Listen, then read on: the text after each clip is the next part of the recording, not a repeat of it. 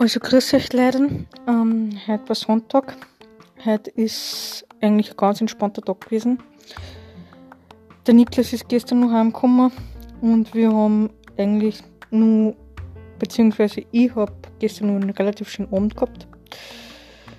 Dann bin ich auch heimgekommen und hab, bin eigentlich gleich schlafen gegangen. Heute in der Früh habe ich gelesen. Und ja, und heute ähm, gibt es Fisch zu Abend um Masimi. Und dann ähm, schauen wir, was der Abend noch bringen wird.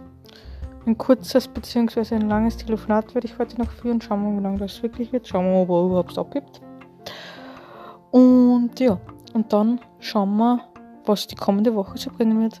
Habt einen schönen Abend. Für euch bis bald. Ciao und, und vergiss nie immer positiv bleiben und nie die Nerven verlieren.